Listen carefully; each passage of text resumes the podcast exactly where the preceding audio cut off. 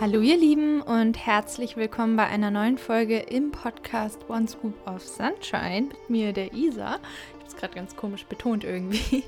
Aber egal, ich nehme heute eine Folge zum Thema Mein Weg zur Therapie auf. Und zwar wisst ihr, dass ich seit einem Jahr in einer Gruppentherapie bin. Und zwar findet die alle zwei Wochen statt, beziehungsweise hatten wir jetzt im August Sommerpause, so wie es bei vielen PsychotherapeutInnen üblich ist. Und ja, da wollte ich jetzt einfach so ein bisschen erzählen, wie ich dazu gekommen bin, seit wann ich das genau mache und warum es jetzt Erneuerungen gibt in diesem Bereich. Also ich werde nämlich bald wechseln, aber dazu erzähle ich dann gegen Ende der Folge noch mehr. Jetzt fange ich aber erstmal an, über meine Historie hinsichtlich Therapie zu sprechen. Und zwar ist es so, dass ich meines Erachtens nach zu spät angefangen habe, für mich persönlich, ähm, ja, Therapie zu machen.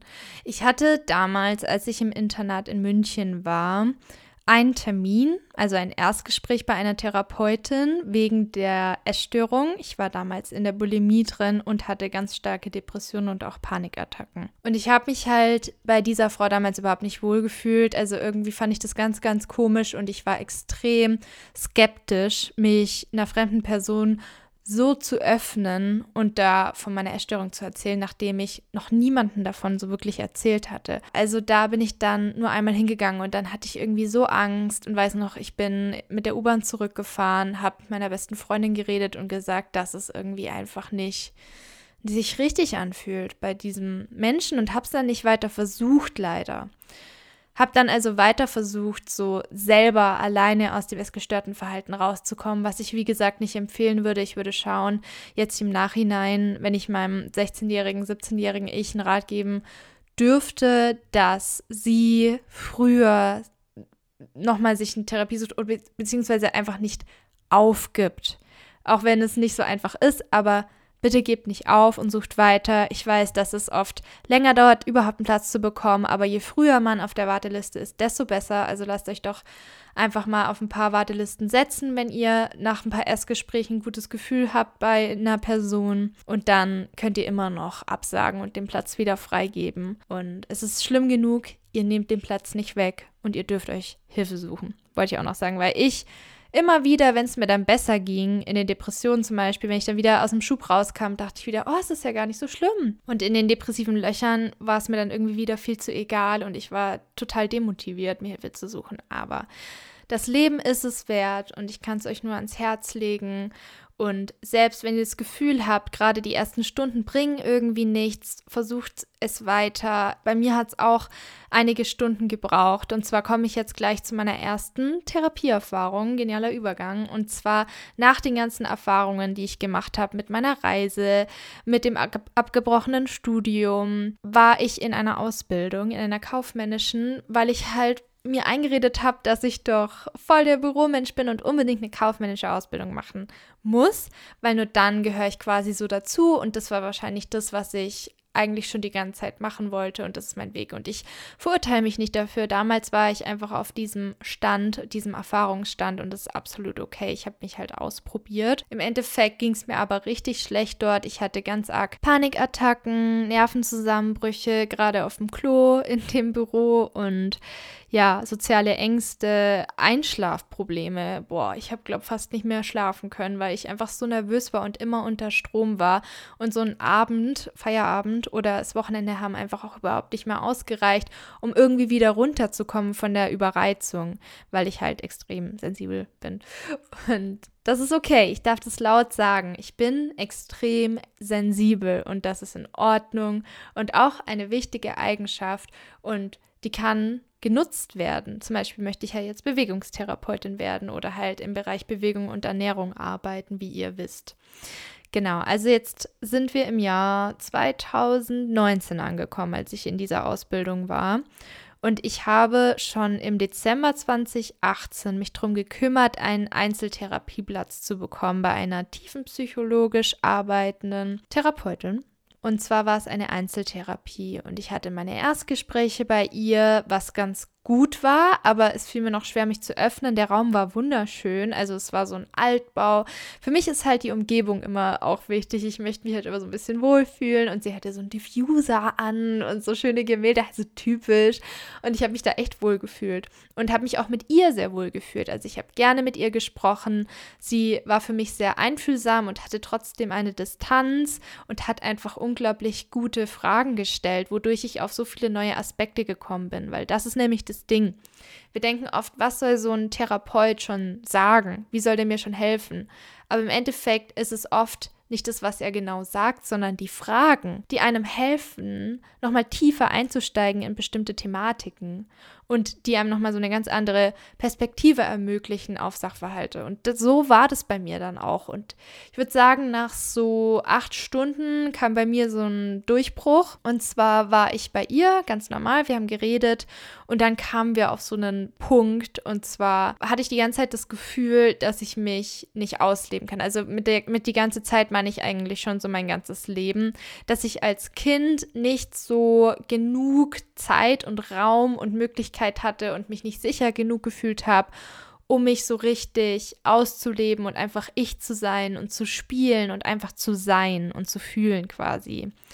Und die ganze Zeit habe ich dann versucht, mich quasi von einer Sache zur nächsten zu hetzen und immer produktiv zu sein, um was wert zu sein. Und das ist so ein typischer Weg, den vielleicht viele in der westlichen Gesellschaft gehen, weil Leistung dann oft mit Liebe assoziiert wird oder mit Anerkennung und mit was wert sein, mit Selbstwert. Selbstwert, der über die, das, was im Außen ist, definiert wird, über die Leistung, die Noten oder was auch immer. Das hat mich halt bröckeln lassen, weil ich einfach nur noch in diesem Sympathikus-mäßigen Anspannungsaktivsein Zustand war und nicht mehr in den Parasympathikus gekommen bin, in die Entspannung.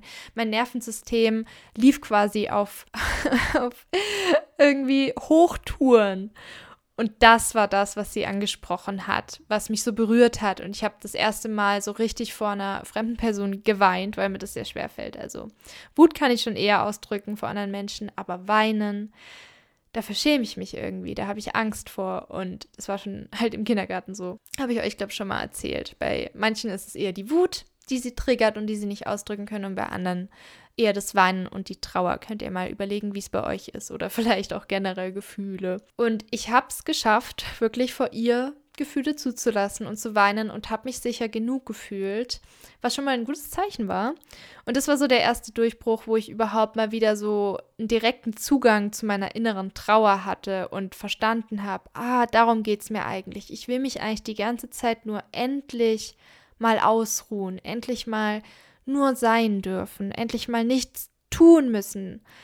Und das hat mich halt so geflasht das habe ich dann also mitgenommen, weil dann war es so, dass meine Einzeltherapeutin leider langfristig krankgeschrieben wurde, also über mehrere Jahre. Und ich dann daraufhin zu einer Gruppentherapeutin gegangen bin, die ich über eine Bekannte gefunden habe, die bei ihr ein Praktikum gemacht hatte. Da war ich dann bei den Einzelgesprächen wieder, habe ihr von, dem, von meiner Lage erzählt, dass meine Einzeltherapeutin leider langfristig krankgeschrieben sein wird und ich aber unbedingt Hilfe brauche und sie arbeitet analytisch und hat dann halt gesagt, ja, sie macht nicht so wirklich Einzel, sondern sie macht nur die Gruppen und die finden alle zwei Wochen statt, jeweils immer zwei Stunden auf einmal und ich kann ja mal zu so einem Workshop kommen, also so einem Probeworkshop im August, wo ich dann einfach mal so mitbekomme, wie so eine Gruppentherapie abläuft, wie der Raum aussieht, was man da so macht, wie genau die Struktur ist und schauen, ob mir das liegt, ob mir das was bringt. Das war für mich eigentlich sehr ideal, weil es sehr unverbindlich war und ich einfach mal ja mit dabei sein konnte, weil ich halt ganz arg Angst habe auch vor so Gruppen und krass sozialen Kontakten und mir da sehr sehr viele Gedanken mache, ob ich jemanden verletzt habe, wie sich jemand anderes fühlt, weil ich oft es dann so mitfühle, also so dieses Empathische dann ganz, ganz stark ist und mich oft überfordert. Aber ich wollte mich konfrontieren und es nicht vermeiden und bin natürlich hingegangen.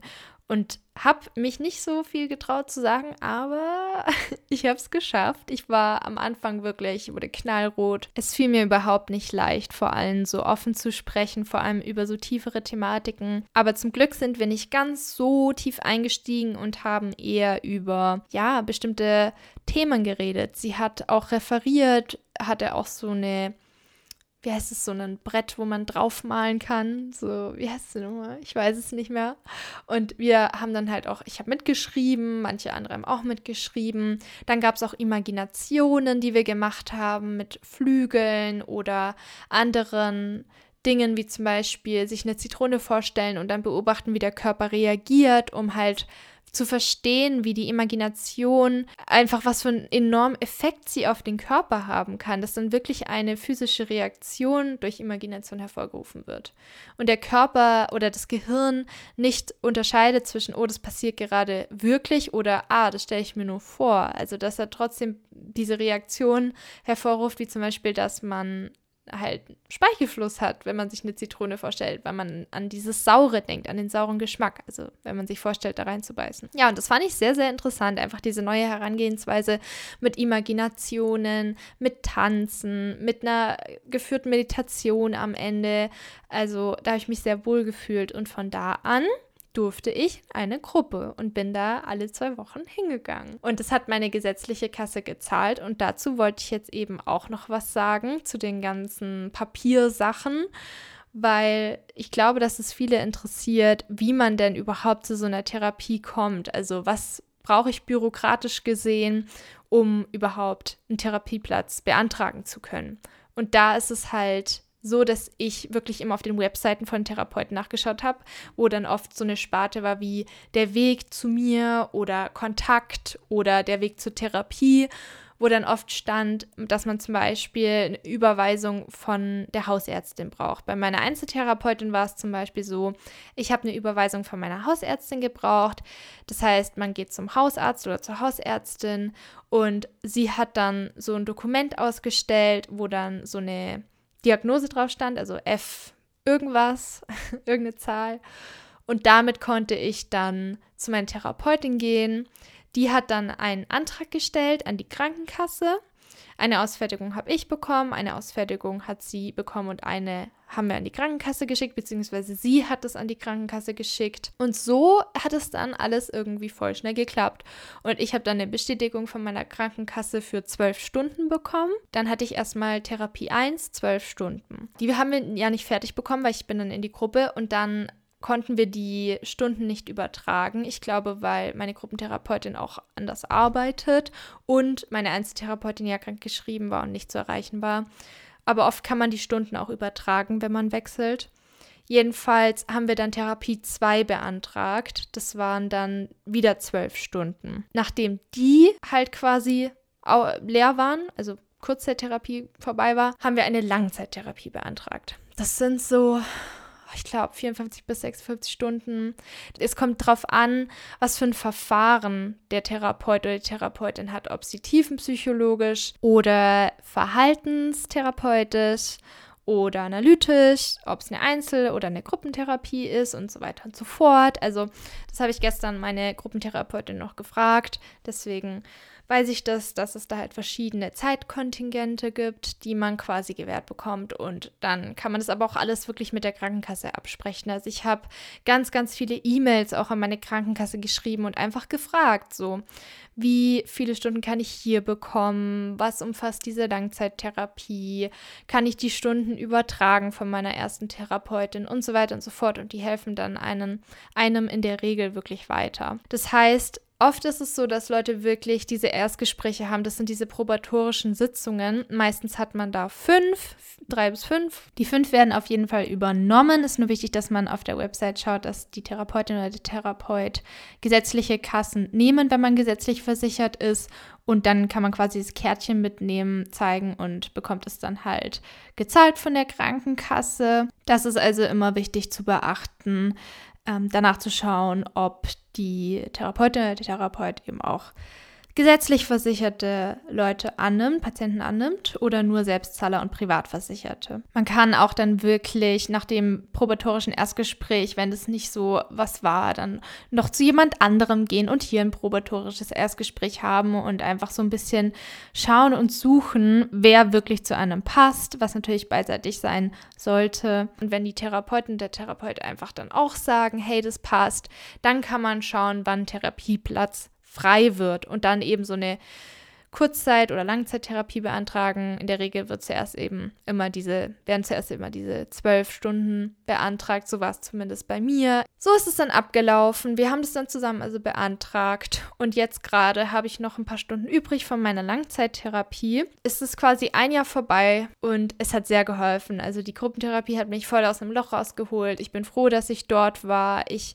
habe es sehr genossen. Ich bin dankbar dafür. Ich hatte natürlich Therapiesitzungen, da war ich eher verschlossen und habe die anderen reden lassen. In anderen, gerade in kleineren Gruppen, wenn es auch, wenn nur Frauen da waren, auch tendenziell ist es einfach nur meine Persönlichkeit, konnte ich mich besser öffnen und hatte halt dann auch einen großen Gesprächsanteil. Also je nachdem, wie ich mich gefühlt habe, das ist halt das Gute, dass man auch da auf die Bedürfnisse eingehen kann und es lernt in einem sicheren Rahmen, sich auszudrücken, Bedürfnisse auszudrücken, was man wirklich fühlt zu sagen, weil alle quasi durch die Tür gehen und wissen, okay, das ist ein gruppentherapeutisches Setting und hier geht es um tiefere Themen auch und natürlich auch über, über oberflächliche, aber hier hat man quasi so die Erlaubnis, sich zu öffnen. Man hat eine Schweigepflicht. Keiner trägt nach außen, was Person A mit Namen so und so aus dem und dem Ort gesagt hat. Das ist strikt verboten. Also das ist halt ein sicherer Rahmen, wo man ehrlich authentisch sein kann, sich öffnen kann. Und das ist absolut in Ordnung, wenn man das die ersten paar Stunden einfach nicht packt, wenn es zu viel ist, wenn man Angst hat oder soziale Angst hat. Ich konnte einfach ein Stück weit Zeit meine soziale Angst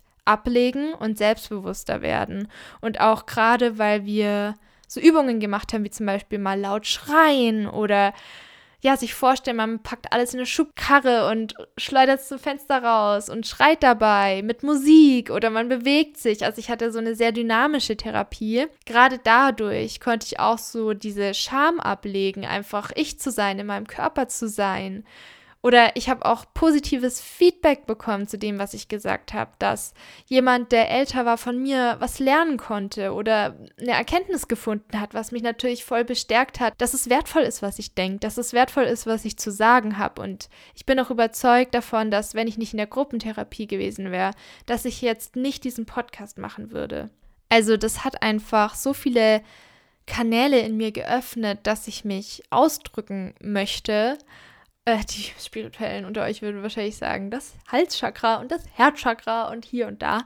Aber, also nicht, dass ich mich drüber lustig mache, ich glaube an Chakren, aber ich, mir hat es einfach voll geholfen und ich fühle mich da drin wohl. Ich habe mich dort wohl gefühlt und habe jetzt seit, ich sag mal, Anfang September dieses Bauchgefühl gehabt, dass sich diese Phase dem Ende nähert und es war ganz intuitiv, dass dieses Gefühl hochkam.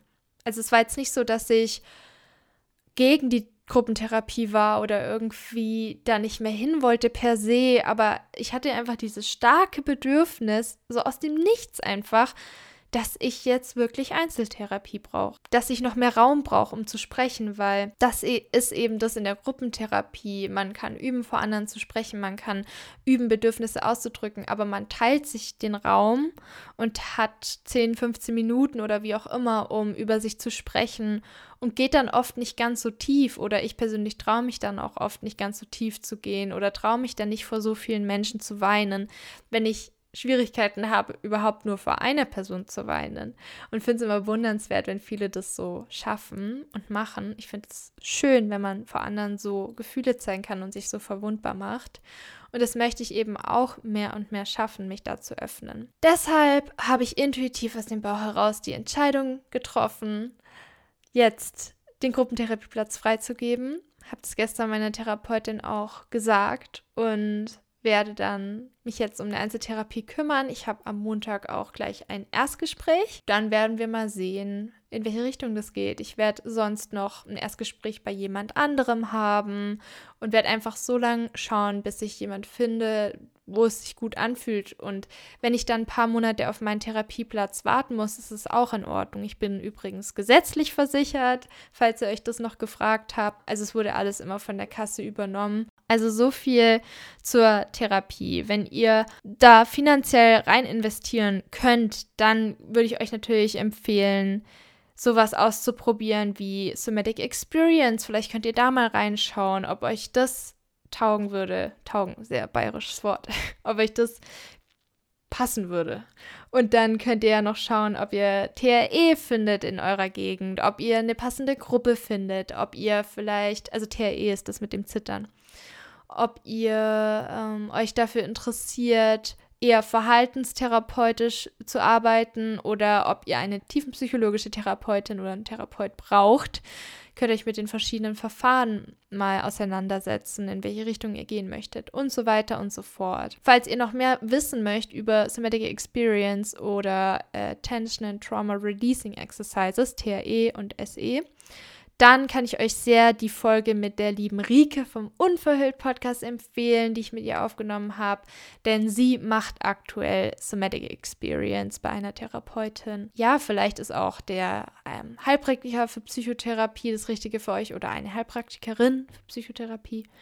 Je nachdem, was ihr eben braucht. Also falls es noch weitere Fragen gibt, dann könnt ihr mir gerne schreiben. Das ist mein Weg zur Psychotherapie. Hinsichtlich den Stunden der Langzeittherapie, die ich bei der Gruppe habe, werde ich mich jetzt dann mit meiner Versicherung in Verbindung setzen und fragen, ob ich die Stunden übertragen kann, auch wenn ich bei einer analytischen Gruppentherapeutin war und jetzt zu einer verhaltenstherapeutischen sehr, sehr sicher wechseln werde und möchte. Sonst werden wir eine neue Langzeittherapie beantragen und neue Stunden. Da weiß ich noch nicht ganz, wie das ausgeht, aber wie gesagt, ihr könnt da wirklich mit den TherapeutInnen und den Krankenkassen kommunizieren und alles erfragen. So, das waren meine Infos zur Therapie. Ich hoffe, ihr konntet daraus etwas mitnehmen. Ich hoffe, ich habe alles richtig ausgesprochen, aber ich habe einfach für mich beschlossen, das muss nicht perfekt sein. Ich erzähle nur meine Erfahrungen. Ich bin natürlich keine Ärztin, keine Psychotherapeutin.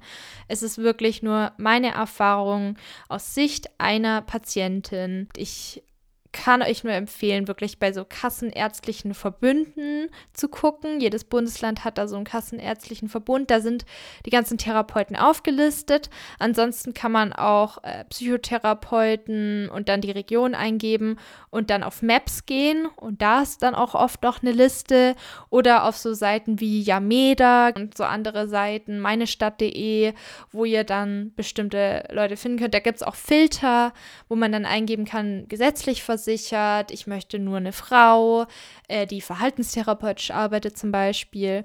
Und dementsprechend könnt ihr dann schauen, wen es da so gibt. Und wenn ihr euch für so körperorientierte Therapie interessiert, kann ich euch auch empfehlen, bei so kassenärztlichen ähm, Listen zu schauen, je nach Bundesland eben. Und da mal zu schauen, so bei bei der Sparte Physiotherapie auch. Da sind nämlich auch oft so, oder auch bei Ärzten, Ärztinnen, da sind nämlich auch oft Leute, die sind zwar unter Arzt, Ärztin oder unter Physiotherapeut, Therapeutin, sind aber auch äh, psychologische Beraterinnen oder Berater zum Beispiel. Da gibt es auch ähm, eine Website mit, ja, mit so einer Sparte, wo man dann eingeben kann, Somatic Experience Practitioners in meiner Gegend suchen. Da könnt ihr einfach mal schauen, da gibt es verschiedene Webseiten. So, ich hoffe, das war ein bisschen hilfreich zumindest. Ich weiß, ich kann nicht so viele Infos bieten, jetzt speziell für euch oder für euer Gebiet, aber ich wünsche euch wirklich alles, alles Liebe und Gute auf eurem Weg zur Therapie. Das war mein Weg oder ist mein Weg. Ich bin ja immer noch auf dem Weg natürlich und erzähle dann mehr, falls sich etwas ergibt hinsichtlich der Einzeltherapie, das euch eventuell auch interessieren könnte oder woraus ihr auch etwas für euch mitnehmen könnt. Bis zur nächsten Folge wünsche ich euch also alles Liebe und ein herzliches Namaste. Eure Isa.